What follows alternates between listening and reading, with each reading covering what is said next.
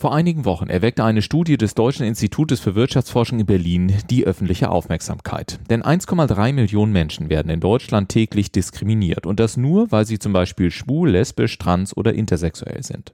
In dieser Folge spreche ich unter anderem mit der Co-Autorin der Studie, Dr. Mirjam Fischer, und mit Ingo Bertram, Pressesprecher bei der Hamburger Online-Shopping-Plattform Otto und Co-Founder von More, dem LGBTQI-Plus-Netzwerk der Otto Group. Und wir werden die Frage diskutieren, wie Unternehmen von einer externen Begleitung profitieren können, wenn es darum geht, eine anonyme Hilfestellung anzubieten, um die Produktivität jedes einzelnen Mitarbeiters zu erhalten und innere Kündigungen bzw. psychische Belastungen zu vermeiden. Und damit herzlich willkommen zu einer neuen Folge im Entscheidungsfinisher Podcast, deinem Wochenstart Podcast. Jede Woche stelle ich dir hier eine spannende Person vor, die dir hoffentlich auch bei deinen Zielen, seien sie denn vertrieblich oder persönlich, mit ihren Erfahrungswerten so ein bisschen Mut gibt, damit auch du deine Ziele erreichst. Heute geht es wie gesagt um ein sehr spannendes Thema, nämlich das Thema Diskriminierung und auch das hat natürlich sehr viel mit Entscheidungen zu tun. Entscheidungen, die jedes Unternehmen treffen muss und Entscheidungen, die auch wir als Gesellschaft fällen müssen.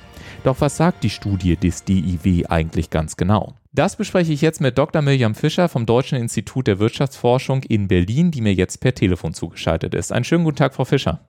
Hallo. Frau Fischer, Sie sind Co-Autorin der Studie LGBTQI-Menschen am Arbeitsmarkt, welche das DIW in Zusammenarbeit mit der Universität Bielefeld in diesem Jahr verfasst hat. Was sind denn die wichtigsten Erkenntnisse aus Ihrer Studie? Ich denke, die wichtigsten Erkenntnisse sind, dass trotz dessen, dass LGBTQI-Menschen relativ höher gebildet sind im Schnitt, sehr viele Diskriminierungserfahrungen auf dem Arbeitsmarkt machen. Das heißt, 30 Prozent aller Menschen, die sich selbst als lesbisch, schwul oder bisexuell in unserer Befragung identifizieren, erfahren oder haben in den letzten zwei Jahren Diskriminierungserfahrungen gemacht im Arbeitsleben. Bei Transpersonen liegt es besonders hoch, nämlich 43 Prozent haben solche Erfahrungen gemacht im Arbeitsleben. Sieben Prozent der Transmenschen haben sogar angegeben, dass sie dies häufig erfahren.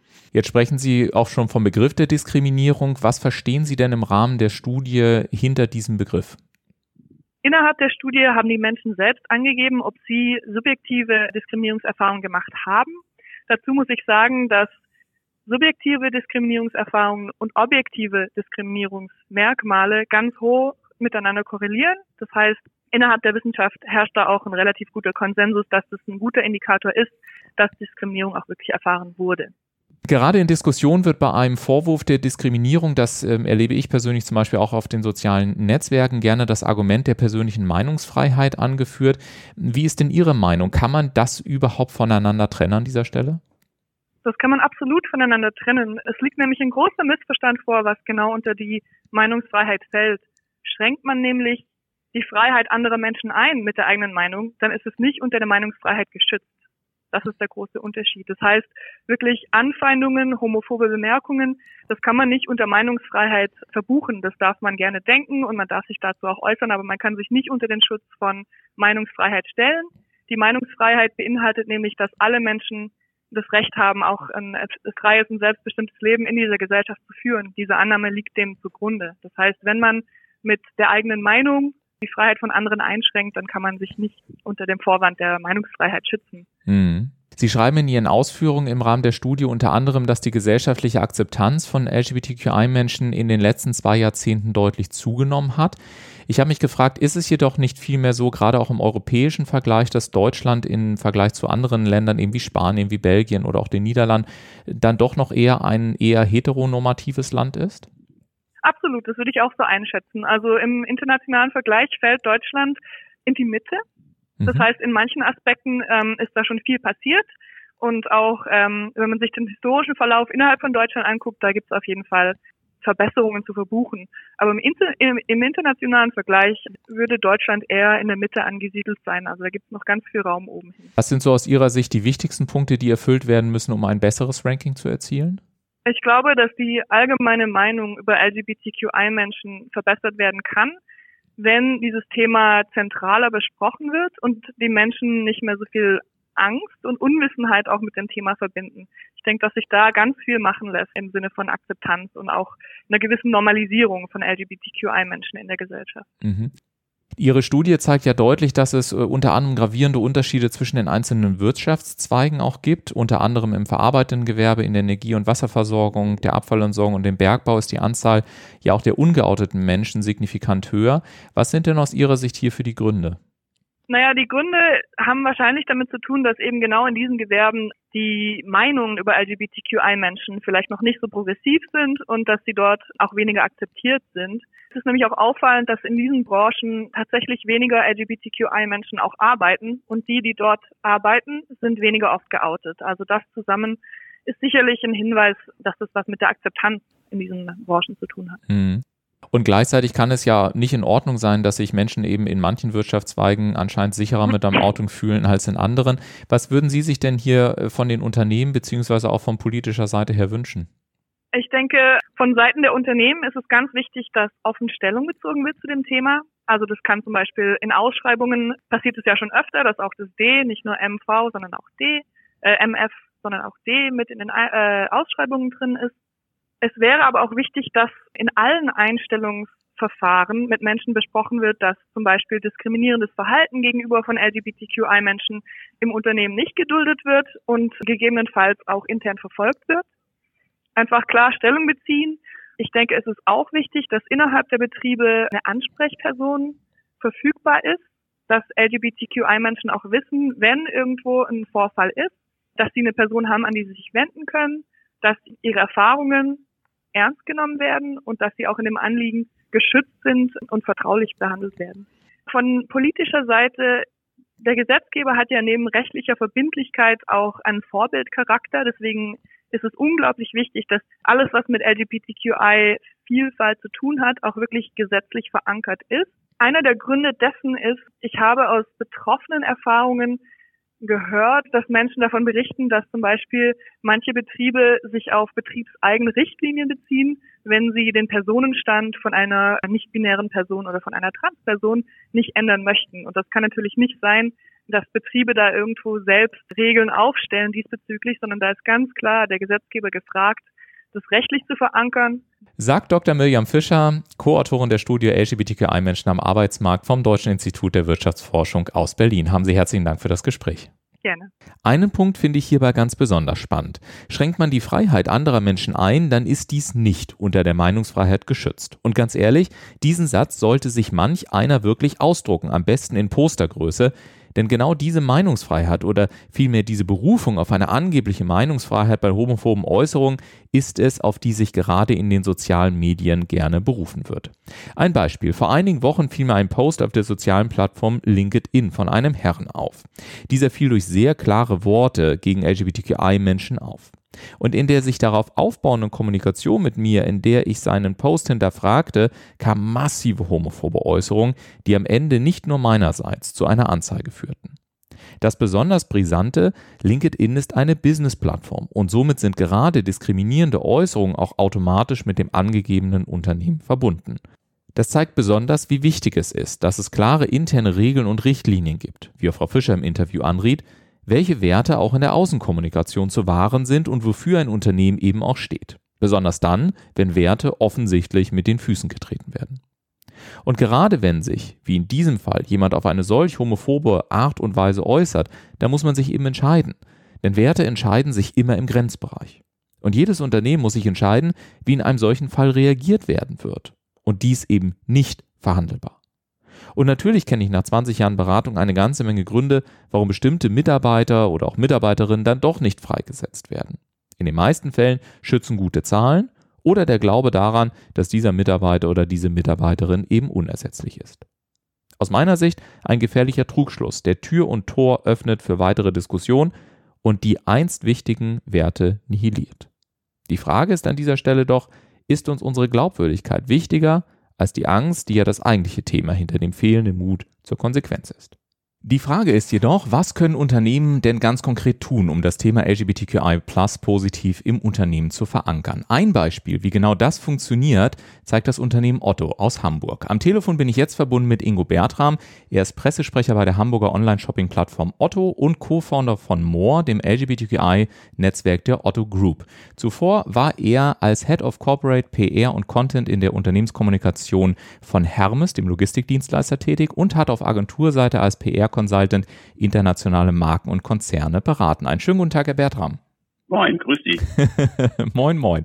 Seit 2019 gibt es in der Otto Group das Query-Netzwerk More. Was ist denn die Motivation mhm. hinter der Gründung gewesen? Na, die Motivation ist vor allem die gewesen, dass wir verschiedene kleinere Aktionen, die es hier durchaus zuvor von Otto oder auch in der Otto Group schon gab, beispielsweise die Präsenz auf dem CSD, der Diversity Management Bewegung hier im Konzern stärker zu bündeln und auch noch stärker nach vorne zu fahren. Wir haben bei uns am Ende eine, ehrlich gesagt, relativ offene Unternehmenskultur. Ich glaube trotzdem, dass es auch hier Menschen geben wird, die vielleicht nicht wissen, hm, kann ich mich ja outen, wie kommt das so an, wie äh, sind meine Kollegen damit, was macht das mit mir? Und da möchten wir gerne ran. Mhm. Geben Sie uns mal einen ganz praktischen Einblick. Wie sieht das denn im Alltag aus, wenn Sie das im Unternehmen leben? Also was machen Sie innerhalb des Netzwerks? Welche Aktionen fahren Sie, damit man da so, so ein Gespür dafür bekommt, was ein gelebtes Netzwerk äh, eigentlich bei Otto bedeutet? Ja, zuvor muss ich glaube ich sagen, dass gerade jetzt in der aktuellen Pandemiesituation wir alle merken, dass Netzwerkarbeit rein virtuell gar nicht so einfach ist, wenn man sich halt wirklich nur noch in Videokonferenzen sieht. Ja. Das stellt uns durchaus an der einen oder anderen Stelle noch ja, ein Stück weit vor Herausforderung, weil wir halt bislang ein Netzwerk gewesen sind, das also einfach sehr viel auch durch den Vorortaustausch hier am Otto Campus in Hamburg gelebt hat und auch hoffentlich zukünftig wieder erleben wird. Wir sind so rundweg 350 Leute aktuell in dem Netzwerk. Davon gibt es ein Kernteam, das ich würde mal so rundweg 30 Leute äh, schätzen, aktuell umfasst was sich explizit auch auf einer Arbeitsebene darum kümmert, was können wir hier für Aktionen machen, wie können wir kommunikativ die Themen rund um LGBTIQ hier innerhalb des Konzerns vorantreiben. Wir treffen uns 14-tägig, aktuell jetzt halt seit ein paar Monaten remote, ansonsten hier am Campus. Wir arbeiten sehr, sehr stark in digitalen Tools, also sprich, wahrscheinlich kennen Sie Teams, da haben wir eine kleine Gruppe, wo wir uns entsprechend beratschlagen, durchaus auch manchmal kontroverse diskutieren. Und am Campus gibt es verschiedentliche Aktionen, also sei es also angefangen von irgendwelchen Sessions über irgendwelche Sampling-Aktionen. Wir sind allerdings eben auch ganz stark da drinne, Netzwerken beispielsweise in Richtung Vorstand, ne, weil wir halt schon merken, naja, wenn es uns denn gelingt, eine offene Unternehmenskultur beispielsweise auch in Richtung unserer Konzernvorstände mhm. vorzutragen und die auch immer wieder so ein Stück weit dazu animieren, sich dafür stark zu machen, dass das am Ende eine wahnsinnig wichtige Quintessenz ist. Hm, Sie haben gerade schon die Vorstände der einzelnen Konzerngesellschaften angesprochen, Stichwort Konzerngesellschaften. Otto Group ist ja wirklich mehr als, ich sag mal, das Otto-Gebäude in Hamburg. Sie bestehen aus zahlreichen Konzerngesellschaften überall auf der Welt. Und leider ist es ja so, dass nicht überall mit dem Thema im Vergleich so tolerant umgegangen wird wie bei uns. Was sind denn so aus Ihrer Sicht die größten Herausforderungen, die Sie zu bewältigen haben, um auch More ähm, innerhalb des Konzerns in den nächsten Jahren zu implementieren? Und wie wollen Sie ganz konkret mit diesen Herausforderungen umgehen? Also es ist definitiv eine Herausforderung, gerade wenn ich mir Märkte anschaue wie Russland oder auch mhm. Länder wie Polen, wie Saudi-Arabien. Ich glaube, da muss man nicht drüber, drüber sprechen. Da leben wir, glaube ich, hier in Deutschland vergleichsweise im Paradies. Wir als Otto, äh, für die ich jetzt auch tätig bin, sind in diesen Märkten nicht aktiv. Für, die Konzern, äh, für den Konzern an sich sieht es anders aus. Bonprix beispielsweise ist mit einer Tochter in Russland unterwegs. Und ehrlich gesagt, wir sind da noch auf einem Weg, den wir glaube, lange noch nicht zu Ende beschritten haben und der sicherlich auch noch ein bisschen länger sein wird. Machen wir es mal konkret. Wenn ich mir anschaue, die Kolleginnen vom Bonprix mit Büros in Russland, da stellt sich für uns gerade aktuell äh, die Frage, wie geht man damit um? Ich meine, am Ende wissen wir alle, ein Konzern wie, wie Otto oder große Konzerne wie Microsoft oder dergleichen sind nicht die Vereinten Nationen werden sicherlich auch nicht irgendwie Politik in einem Land beeinflussen können. Ich glaube, das muss es auch gar nicht. Wichtig finde ich ist es am Ende, und das ist für mich zum Beispiel auch ein Ziel, zu sagen, wenn wir in solchen Ländern präsent sind, dann müssen auch in den Dependancen, die man dort unterhält, unsere hiesigen Werte gelten. Ich mhm. kenne das aus anderen Unternehmen genauso, dass man beispielsweise sagt, wir schaffen Safe Places für LGBT eben auch in den Auslandsbüros, wo es vielleicht politischerseits nicht so rosige Menschenrechte erstellt. Mhm. Das ist ein Ziel, aber ehrlich gesagt, da sind wir noch auf dem Weg. Mhm. Sie haben gerade auch die, das Thema Werte angesprochen. Man kann an dieser Stelle sagen, wer sich ein bisschen in der Personalentwicklung auch auskennt, dem wird das Unternehmen Otto immer wieder begegnen, weil auch in der Personalentwicklung äh, viele Preise gewonnen worden sind in den letzten Jahren und Jahrzehnten. Das heißt, Sie haben ja wirklich als Unternehmen eine sehr äh, fundierte Wertekultur und ähm, den Faktor Mensch in Anführungszeichen, den Mensch per se auch immer wieder in den Mittelpunkt gestellt. Trotzdem ist es so, dass viele Menschen im Alltag, das zeigt ja auch die Studie vom DIW, Diskriminierung erleben. Sicherlich nicht mhm. nur die LGBTQI-Szene, aber um die dreht sich nun heute der Podcast. Mich würde mal interessieren, welche Guidelines haben Sie denn ganz konkret im HR-Bereich, sollte es mal in, in Ihrem Unternehmen beispielsweise zu einem Diskriminierungsvorfall kommen? Diskriminierung wird bei uns nicht toleriert. Da gibt es festgelegte Prozesse, also sowohl in den Personalbereichen wie auch beispielsweise über unseren Betriebsrat. Auch wir als More Network bieten da Hilfestellung an für etwaige ja, Opfer von Diskriminierung beispielsweise. Im Ernstfall bedeutet das, dass der Diskriminierende hier seinen Hut ziehen darf. Hm. Und ich frage deswegen ganz besonders, weil wir im, im Rahmen des Podcasts äh, in, diese, in, dieser Episode ja auch den Fall besprochen haben äh, eines Mitarbeiters eines Frankfurter Unternehmens, der sich auf den sozialen Medien als sehr homophob geäußert hat. An dieser Stelle mhm. auch an Sie nochmal die Frage, wie ist da Ihre Haltung? Es ist ja oftmals diese, dieser Spagat zwischen persönlicher Meinungsfreiheit, auch arbeitsrechtlich gesehen, und gleichzeitig einer klaren Haltung des Unternehmens. Wie schaffen Sie es denn als Unternehmen mit diesem Spagat für sich umzugehen? Ist das einfach eine klare Haltung, an die Sie an der Stelle haben? Oder ähm, wie ist Ihr Lösungsansatz zu diesem Thema? Ja, also ich glaube, man muss das tatsächlich sehr differenziert betrachten, weil wie Sie selber auch schon sagen, da ist am Ende eine persönliche Meinung und eine Unternehmensmeinung, auch wenn mir persönlich das jetzt total widerstreben ja. mag, halt zweierlei auch rechtlicherseits bedingt.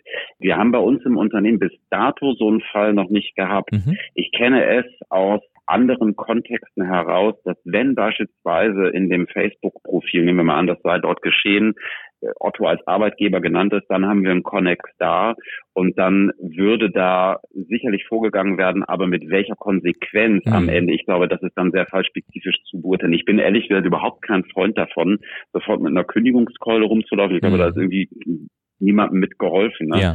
Gleichwohl, glaube ich, muss man sich da in jedem Fall einklinken und zumindest auch Gesprächsbereitschaft und Ge Gesprächsbedarf äh, anmelden, weil ja.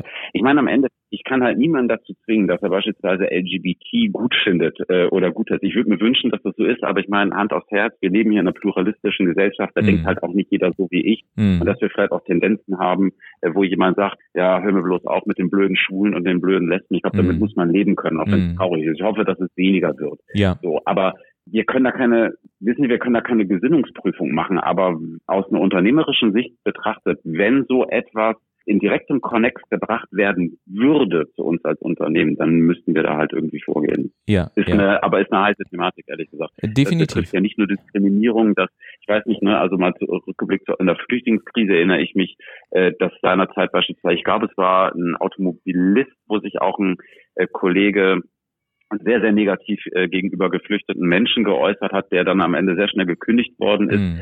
Das ist einerseits nachvollziehbar. Ich frage mich aber immer, bringt das am Ende wirklich viel weiter oder ist das da nicht auch so ein bisschen das Feigenblatt, mhm. was sich dann ein Unternehmen da ähm, heranzieht? Mhm, auf jeden Fall zeigt Thema, es, genau, auf jeden Fall zeigt es natürlich, wie, wie komplex diese Thematik letztendlich ist. Gleichwohl, wenn ich Sie richtig verstanden habe, sagen Sie, braucht es trotzdem eine klare Haltung als Unternehmen, um zu sagen, selbst ah. wenn es dazu käme, dann, dann müssen wir das Gespräch einfordern, weil es einfach eine klare Haltung ist, dass Diskriminierung bei uns im Unternehmen eben nicht toleriert wird. Ja, Unbedingt, was darf nicht totgeschwiegen werden. Das ist wichtig. Und ich finde, am Ende muss es halt, also eine Haltung hat immer was mit Aushalten zu tun. Und ja. Haltung tut auch mal weh. Und Haltung ist auch mal unbequem.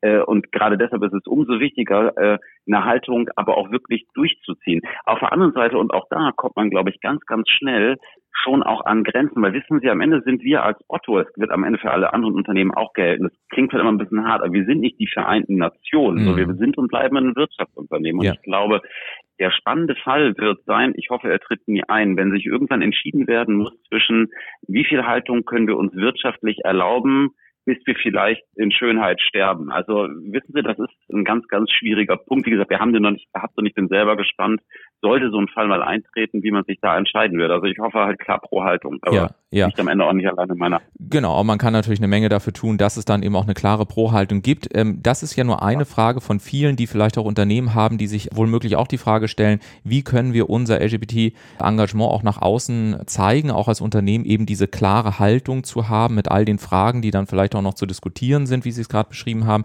Sie gucken jetzt auf ein Jahr gute Erfahrung mit Ihrem Netzwerk zurück. Was sind denn so am Ende dieses kurzen Interviews so die wichtigsten Learnings, die Sie bisher gesammelt haben, von denen vielleicht auch die Hörer hier im Podcast noch profitieren können, wenn man sich dazu entscheidet, sich selber zu engagieren zu wollen? Ich glaube, das wichtigste Learning ist einfach mal machen und sich klar positionieren. Ich erlebe hier bei uns im Konzern extrem viel positiven Zulauf, sowohl was das Netzwerk betrifft, aber eben auch was die Arbeit dahinter betrifft. Und manches wirklich einfach umsetzbar. Wir haben hier im Frühjahr genderfaire WCs eingeführt auf dem Campus, sodass beispielsweise auch Transmenschen bei uns, wenn sie uns besuchen, kein Problem haben, wenn sie eine Örtlichkeit aufsuchen müssen. Das war am Ende minimaler Aufwand mit maximalem Ergebnis. Und ähnlich schaut's aus, wenn ich mir anschaue, beispielsweise Stichwort Vielfalt in der Werbung. Wir haben letztes Jahr mit unserem Marketing gesprochen und haben einfach gesagt, Mensch Leute, warum haben wir eigentlich noch nie wirklich andere Lebensweisen in der Werbewelt abgebildet. Warum nicht? Und die Antwort war, stimmt, ihr habt recht, wir haben einfach nicht drüber nachgedacht, lass uns mhm. das nochmal angehen. Die Offenheit dieses Themas gegenüber finde ich bis heute teilweise echt frappierend und frage mich manchmal bisschen, ob man vielleicht hier sogar gewartet hat auf so ein Netzwerk. Deshalb, wer sich da engagieren will in einem Unternehmen aus meiner Position, aus meiner Erfahrung hier raus, kann ich immer nur sagen, macht das auch, wenn ich immer einschränkend weit sagen muss, ich glaube ehrlich gesagt, dass es hier bei Otto uns auch schon einfach gemacht worden ist und die Unternehmenskultur hier in ihrer Offenheit und da einfach beiträgt. Mm, und trotzdem, so wie wir gehört haben von Ihnen, sind auch bei Ihnen noch einige Fragen offen. Ich danke Ihnen sehr für das Gespräch und wünsche Ihnen, dass Sie ja einfach kraftvolle Antworten auf all diese Fragen finden und ja mit More einfach auch dann vielleicht mittelfristig in anderen Unternehmen als Inspirationsquelle auftauchen und auf diese Art und Weise der Diskriminierung letztendlich auch entgegenwirken. Herzlichen Dank für das Gespräch, Herr Bertram. Ja, vielen Dank Ihnen. Bis bald. Ciao. Tschüss. Ja, ein sehr beeindruckendes Projekt, wie ich finde, doch manchmal sind die persönlichen Sorgen vor ablehnenden Reaktionen dann vielleicht doch so groß, dass sich Menschen nicht trauen, direkt sich zum Beispiel in solchen internen Projekten zu engagieren. Auch das zeigt nämlich die DIW-Studie sehr deutlich, denn ein Drittel der LGBTQI-Plus-Menschen ist gegenüber Kollegen und Kollegen nicht geoutet oder geht gar verschlossen mit der sexuellen Orientierung und der Geschlechtsidentität um. Ja, die Frage ist nur, was kann ich denn tun, wenn dieser innere Wunsch jetzt immer größer wird, sich womöglich auch zu zeigen und gleichzeitig dann doch Ängste das eigene Denken bestimmen. Eine Möglichkeit, um diese Lücke zu schließen, ist eine externe Hotline, an welche sich Mitarbeiter und Mitarbeiterinnen anonym und kostenlos wenden können. Zu diesem Thema spreche ich jetzt am Telefon mit Bea Wagener. Sie ist Director Mental Health bei dem Hamburger Unternehmen Growport, welches Unternehmen unter anderem eine solche Hotline anbietet. Einen schönen guten Morgen, Frau Wagener. Guten Morgen, Herr Zinne. Frau Wagner, geben Sie uns doch gerne zunächst einmal eine kurze Orientierung. Was sind denn so die häufigsten Themen und Fragestellungen, die Sie in der Praxis rund um das Thema LGBTQI erleben? Ja, also oft ist das Thema tatsächlich die Sorge, wie mache ich äh, Angst natürlich vor den Reaktionen, Unsicherheit bei den Menschen, die äh, mit dem Gedanken sich ähm, auseinandersetzen, doch gerne in der Freiheit zu leben, sich auszudrücken, aber eben Angst haben vor den Reaktionen und natürlich vor Abgrenzung und Ausgrenzung ihrer Umwelt. Das kann natürlich vor der Familie sein, äh, aber natürlich auch im beruflichen Kontext ähm, was die Kollegen sagen, wie die Führungskräfte dann vielleicht die Arbeit anders bewerten. Sorge einfach, benachteiligt zu werden aufgrund ja, der sexuellen Orientierung. Ein schönes Wort, was Sie gerade verwendeten, war das Wort Freiheit. Ich glaube, das ist etwas, was sich wirklich viele Menschen auch wünschen, so ihre Freiheit zu leben, wie Sie es gerade sagten. Mhm. Geben Sie uns gerne mal so ein praktisches Beispiel aus den letzten Wochen. Welcher Fall, bei dem es denn so um diese persönliche Freiheit ging, ist Ihnen denn besonders in, in, in Erinnerung geblieben und warum? Ja, da gab es tatsächlich einen Fall, da hat sich ähm, auch ein Mitarbeiter eines Unternehmens an uns gewandt, an die Mitarbeiterberatung, äh, mit einer privaten Thematik. Am Anfang hieß es darum, äh, ging es darum, dass ähm, seine Frau sich von ihm trennen wollte, also verheirateter Mann. Und er war da ganz unglücklich und wollte unbedingt für die Ehe kämpfen. Und dann hat sich herausgestellt, dass ähm, er seit langem im Prinzip schon die Neigung hat und Interesse auch das äh, Make-up seiner Frau zu mopsen und auch mal ihre, ihre, ihre Kleidung zu tragen. Und ähm, seine Frau hat das immer toleriert zu Hause allerdings, aber immer mehr kam das Bedürfnis in ihm durch, das nicht nur im Geheimen zu Hause zu machen, sondern auch mal rauszugehen und das auch mal vor Familie und Freunden vielleicht auch langsam mit seiner Frau zu zeigen. Das war ihr allerdings dann doch zu viel. Und dann ähm, haben wir auch mit der Frau gesprochen, die hat sich auch an uns gewandt und sie sagte, Mensch, mein Mann ist sogar bereit, für diese Ehe diese Neigung komplett wieder zu unterdrücken. Das möchte ich gar nicht, weil diese Ehe hat andere Gründe, warum ich die Trennung möchte. Und am Ende war es dann so, es kam tatsächlich zu dieser Trennung, worunter der Mann auch erst sehr litt.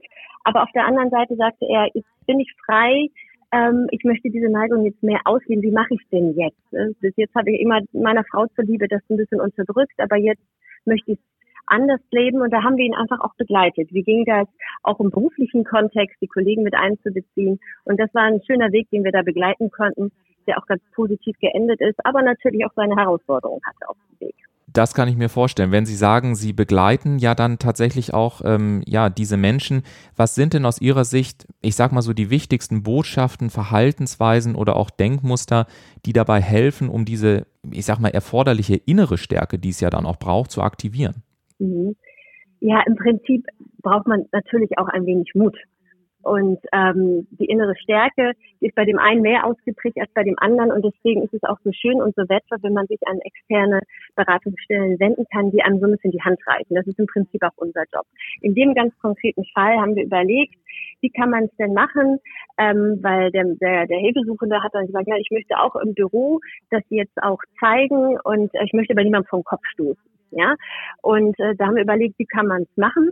Und dann haben wir ähm, überlegt, wir schreiben einen Brief, beziehungsweise er hat selber ein, ein, ein Schreiben an die Kollegen formuliert. Da haben wir das haben wir gegengelesen, zu gucken, äh, damit die Mitarbeiter oder die Kollegen einen Wissensvorsprung haben. Das heißt, darin stand dann sowas, liebe Kollegen, seit langem habe ich diese Tendenz eigentlich in mir und ich möchte das jetzt ausleben. Ich möchte niemanden vor den Kopf stoßen. Ich bin immer noch der gleiche, aber am Montag werde ich äh, meinen ganzen Mut zusammennehmen und tatsächlich mich etwas femininer gekleidet mal ins Büro trauen und hoffe natürlich, dass ihr mich immer noch akzeptiert und sowas in dem Sinne. Ja, also er hat schon seine, seine Verunsicherung in diesem Brief deutlich gemacht, also in dieser E-Mail.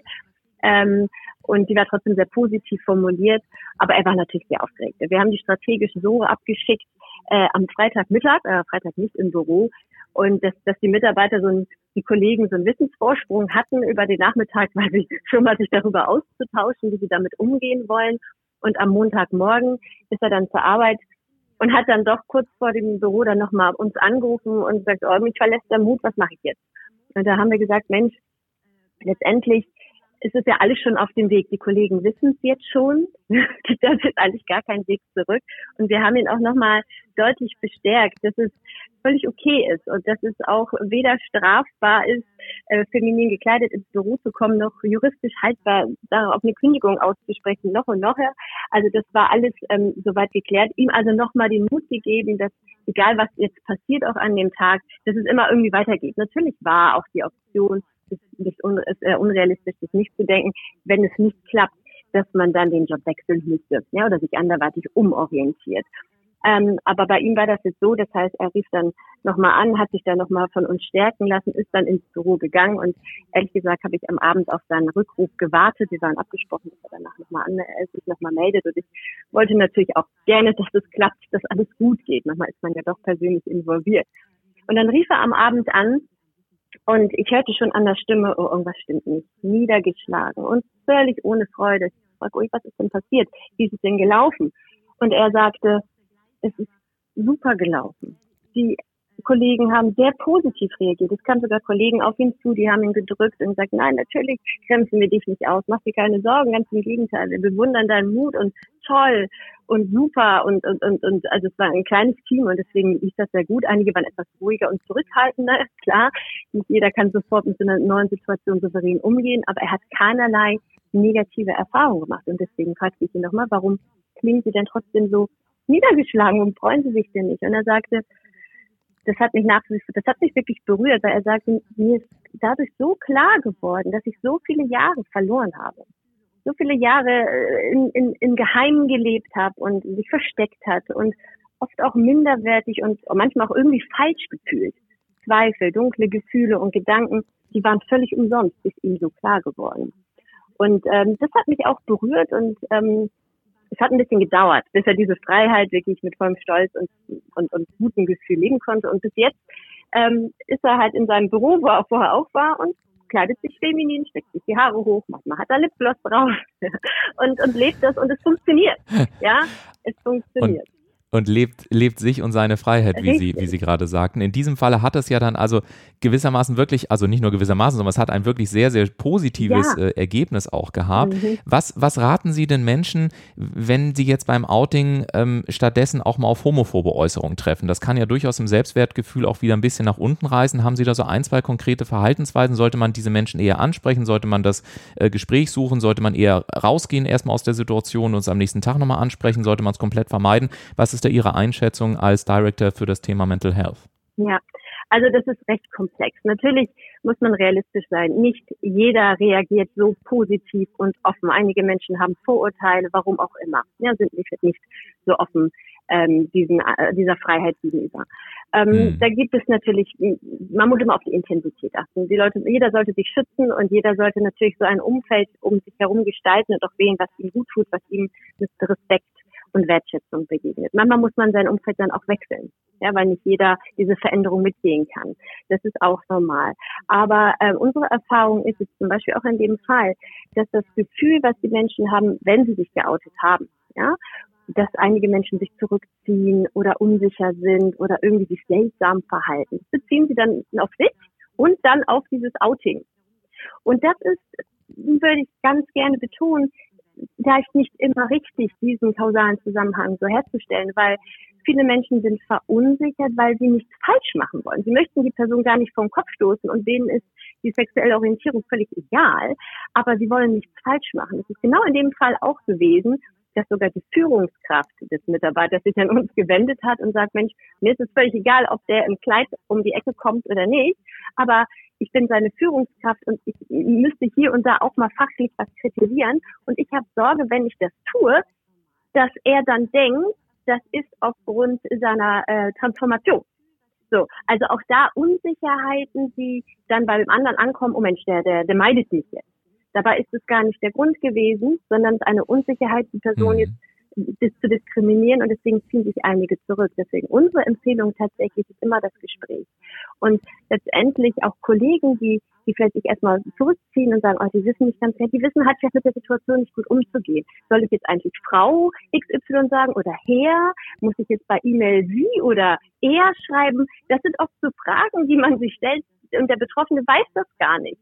Und ähm, so kommt es manchmal zu einer Distanz und zu einem unguten Gefühl untereinander, zwischeneinander, wo dann eher der, die Gefahr besteht, dass eben auf diese rein sexuelle Orientierung zurückzuführen, was manchmal einfach falsch ist. Daher unsere Empfehlung einfach immer zu sprechen, sich auszutauschen und auch, wenn man sich outet und das quasi äh, seine Freiheit leben will, vielleicht auch den Menschen auch hier und da mal die Hand reichen, Fragen zu stellen und sich zur Verfügung zu stellen, damit es zu solchen Missverständnissen gar nicht erst kommen muss. Hm.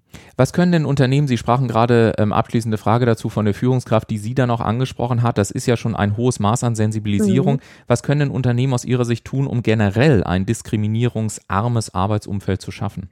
Ja, also da gibt es natürlich mehrere Möglichkeiten. Also generell, wenn man sich als Unternehmen damit auseinandersetzt, ist das schon mal ein gutes Zeichen. Also sensibel zu sein auf Diversität, dass es sie gibt Mhm. Ja, und dass es äh, miteinander einfach auch Schwierigkeiten geben kann und dass man entweder interne eigene Anlaufstellen zur Verfügung stellt, ne, dass man je nach Unternehmensgröße vielleicht auch Beauftragte hat, an die man sich intern wenden kann, oder vielleicht in unserem Fall auch extern. Manchmal ist es auch leichter für Mitarbeiter, an sich eine externe Stelle zu wenden, weil sie dann keine Sorgen haben, dass es eventuell negativen Einfluss hat auf ihre, auf ihre berufliche Karriere.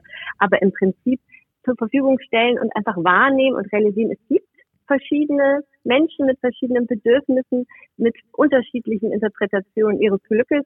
Und äh, daher, wenn man sich dessen schon mal bewusst ist und das offen anspricht, dass man offen ist und tolerant, aber vielleicht aus dem eigenen Unternehmen nicht selber alles äh, anbieten kann, dass man verweist auf andere Optionen und denen den Mitarbeitern zur Verfügung stellt. Sagt Bea Wagener, Director Mental Health bei dem Hamburger Unternehmen Growport. Ich danke Ihnen sehr für diese Einschätzung. Sehr gerne, vielen Dank. Fassen wir noch einmal zusammen. Erstens, Diskriminierung hat keinen Platz in modernen Unternehmen. Das sollte der Anspruch sowohl für Unternehmen wie auch für die Politik sein. Zweitens, die Politik ist dazu aufgefordert, klare Regeln zu schaffen, die den Umgang mit zum Beispiel Fragen des Personenstandes verbindlich regeln. Drittens, homophobe Äußerungen sind nicht unter dem Deckmantel der Meinungsfreiheit geschützt. Daher sollte jeder Courage haben und entsprechende Person melden. Viertens, Haltung tut auch manchmal weh und Haltung hat immer etwas mit Aushalten zu tun. Und fünftens, das Minimum, was Unternehmen tun können, ist die Einrichtung einer externen Hotline, sodass zumindest die Möglichkeit besteht, sich auch bei Fragen zur sexuellen Identität oder bei Diskriminierungsvorfällen Hilfe holen zu können. In diesem Sinne, ich wünsche dir einen guten Start in diese Woche und wir hören uns hoffentlich am nächsten Montag zu einer neuen Folge hier im Entscheidungsfinisher Podcast, deinem Wochenstart Podcast wieder. Und eine Bitte noch, dieses Thema der Diskriminierung bei 1,3 Millionen Betroffenen ist wirklich ein wichtiges. Insofern sei doch bitte so nett und leite auch den Link zu dieser Episode über dein Netzwerk weiter, denn gemeinsam können wir auf diese Art und Weise ein klares Statement gegen Diskriminierung setzen. In diesem Sinne, bis nächste Woche. Tschüss.